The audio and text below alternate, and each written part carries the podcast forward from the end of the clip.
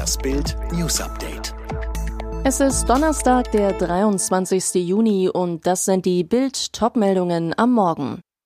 Anastasias Killer sind selbst noch Kinder, Motiv Feindschaft. Götze steckt Geld in Cannabis.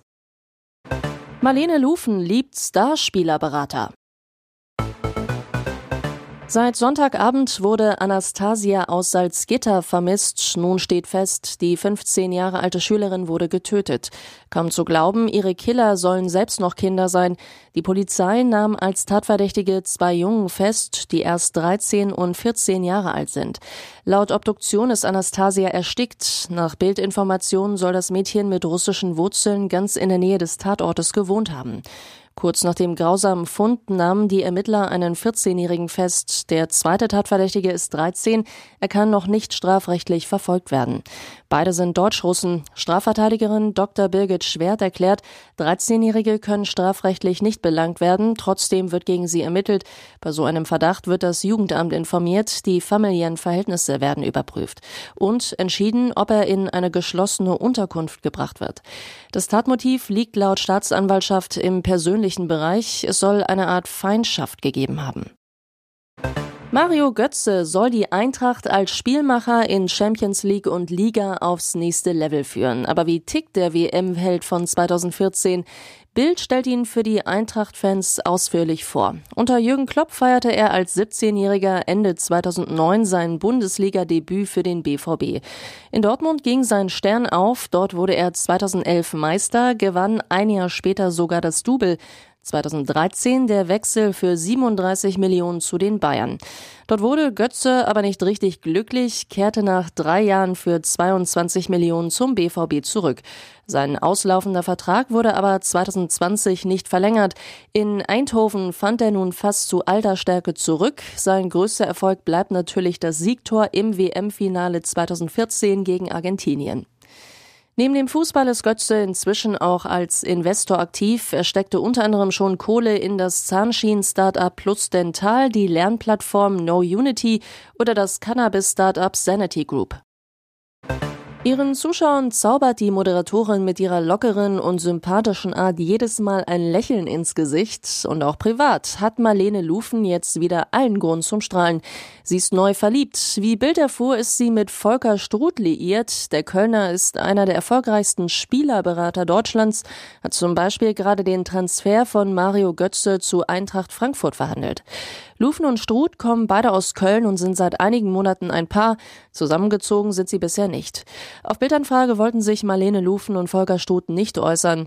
2020 verkündete die Moderatorin für viele ganz überraschend ihr damaliges Ehe aus. Über 20 Jahre lang war die 51-Jährige mit Sportmoderator Klaus Lufen zusammen.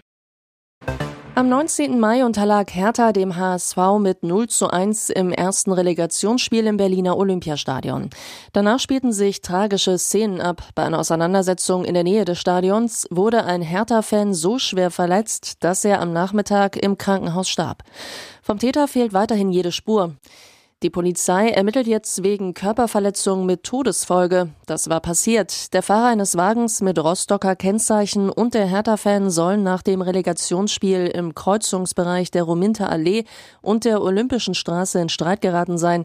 Als der Hertha-Fan weitergehen wollte, habe ihn der Beifahrer des Wagens, der ein Oberteil mit dem Vereinslogo von Hansa Rostock getragen haben soll, geschlagen. Der 55-Jährige stürzte, schlug mit dem Kopf auf der Straße auf und erlitt die schweren Verletzungen, denen er dann am Dienstagnachmittag im Krankenhaus erlag. Unsere Bildreporter berichten über ihren Einsatz in der Ukraine. Sie nennen die Straße nach Lysychansk Road to Hell. Die russische Armee schießt dort auf alles, was sich bewegt. Am Mittwochnachmittag auch auf uns. Am frühen Morgen waren wir aufgebrochen, um in Lysychansk in der Ostukraine mit Zivilisten zu sprechen, die Zerstörung zu sehen, uns mit eigenen Augen ein Bild zu machen. Der Ort wird massiv von der russischen Armee angegriffen und droht eingekesselt zu werden. Als wir mittags auf der letzten Straße, die aus der Stadt führt, zurückfahren, passiert der Angriff. Vier Explosionen nur wenige Meter vor uns. Kurz danach weitere Explosionen.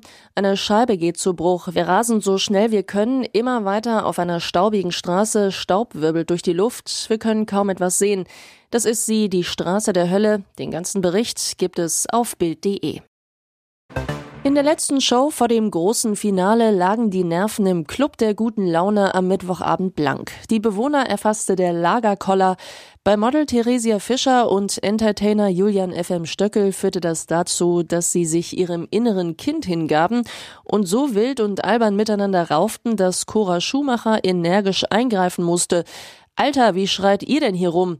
Am Ende standen dann Julian FM Stöckel und Martin Semmelrogge auf der Nominierungsliste. Nach erneut tränenreichen Vorträgen entschieden sich die Kandidaten für die vermeintlich größte Konkurrenz. Julian, der musste also seine Koffer packen, blickte aber schon voller Wohlwollen zurück.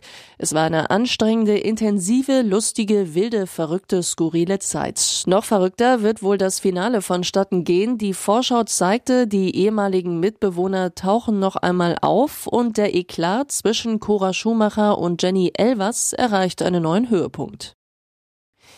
Alle weiteren News und die neuesten Entwicklungen zu den Top-Themen gibt's jetzt und rund um die Uhr online auf Bild.de.